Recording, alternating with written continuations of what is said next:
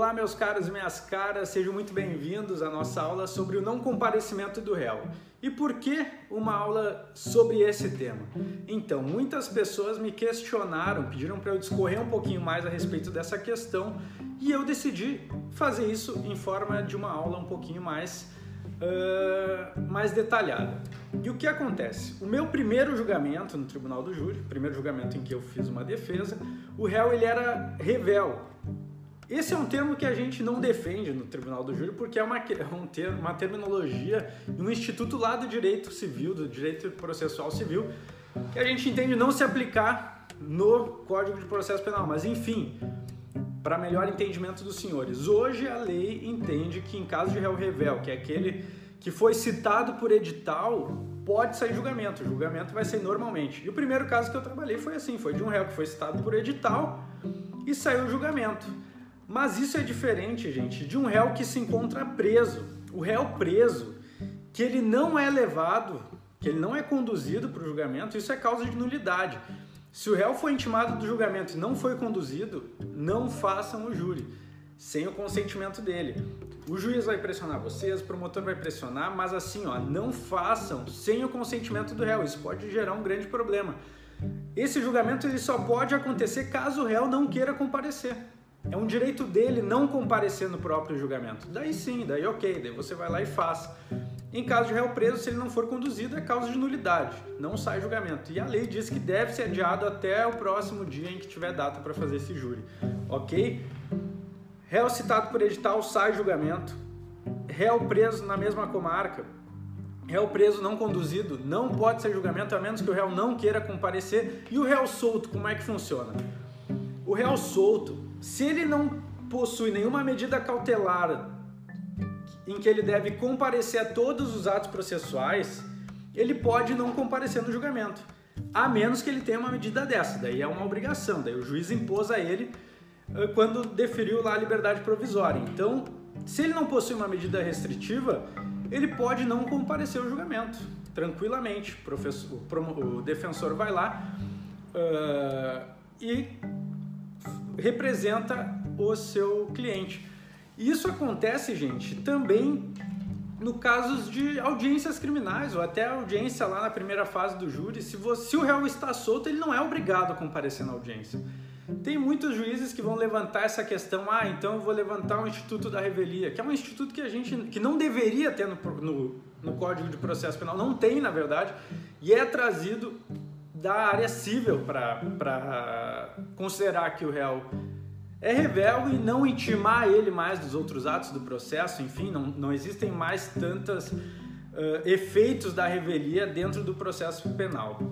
E esse, como eu disse, a gente entende que é, que é errado, mas o que vocês devem saber é o seguinte: caso o réu não queira comparecer no julgamento, ele não é obrigado. E por que você não levaria o seu cliente para julgamento? Daí vem algumas questões importantes. Nós já discutimos isso em outra vez, no que se refere, por exemplo, a características que são dadas no delito, lá na descrição dos fatos, pelas testemunhas, e, e elas são muito marcantes.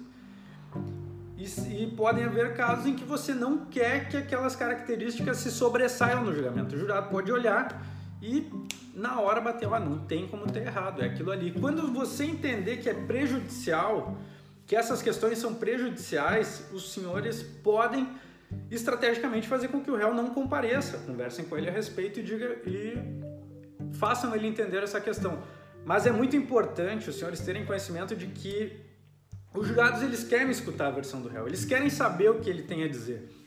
Então, para não levar o réu, tem que ser, olha, são casos excepcionalíssimos. Excepcionalíssimos, assim, olha, o réu é um, tem uma cara muito mal encarada, ele é um cara gigante, a vítima era muito pequena. Os jurados conseguiriam imaginar, ver toda a cena do modo que foi. Se não for interessante, ele pode não ir.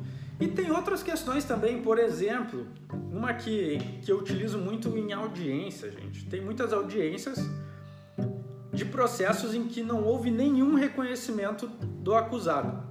E é muito comum que você leve o seu cliente na audiência e o juiz simplesmente, contrariando o CPP, pede para testemunha ou para vítima olhar para ele, ah, você reconhece aquele ali como fulano de tal, daí a pessoa vai lá e reconhece.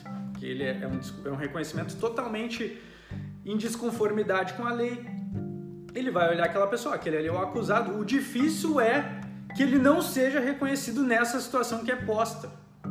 E às vezes, como nem, nem de forma, como é que eu vou dizer, a pessoa às vezes nem tem a intenção de prejudicar, mas como ele está ali, ele está sendo acusado do processo, dificilmente uma testemunha. Olha, bem difícil, vai dizer, não, não é esse cara. Normalmente confirmam.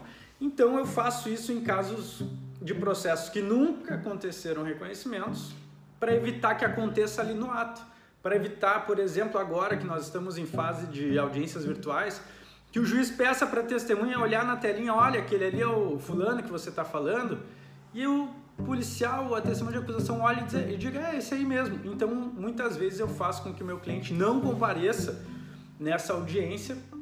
Claro, vão ter juízes que vão bater o pé, vão ter promotores que vão bater o pé, mas até a última vez que eu fiz isso, o promotor não queria aceitar, o juiz entendeu que era possível, era um ato, uh, era uma possibilidade, a lei não, uh, não tinha nenhuma restrição em relação a isso e ele permitiu que o réu não comparecesse na audiência, onde haveria oitiva das testemunhas de acusação. E isso vale para o júri. Daqui a pouco nunca houve um reconhecimento no processo, nunca houve nada. É muito fácil chegar na hora do plenário, a pessoa ir lá e apontar o dedinho, ó, foi aquele fulano de uma forma que não deveria ser, mas depois que o jurado viu, como é que a gente diz, não tem como desver.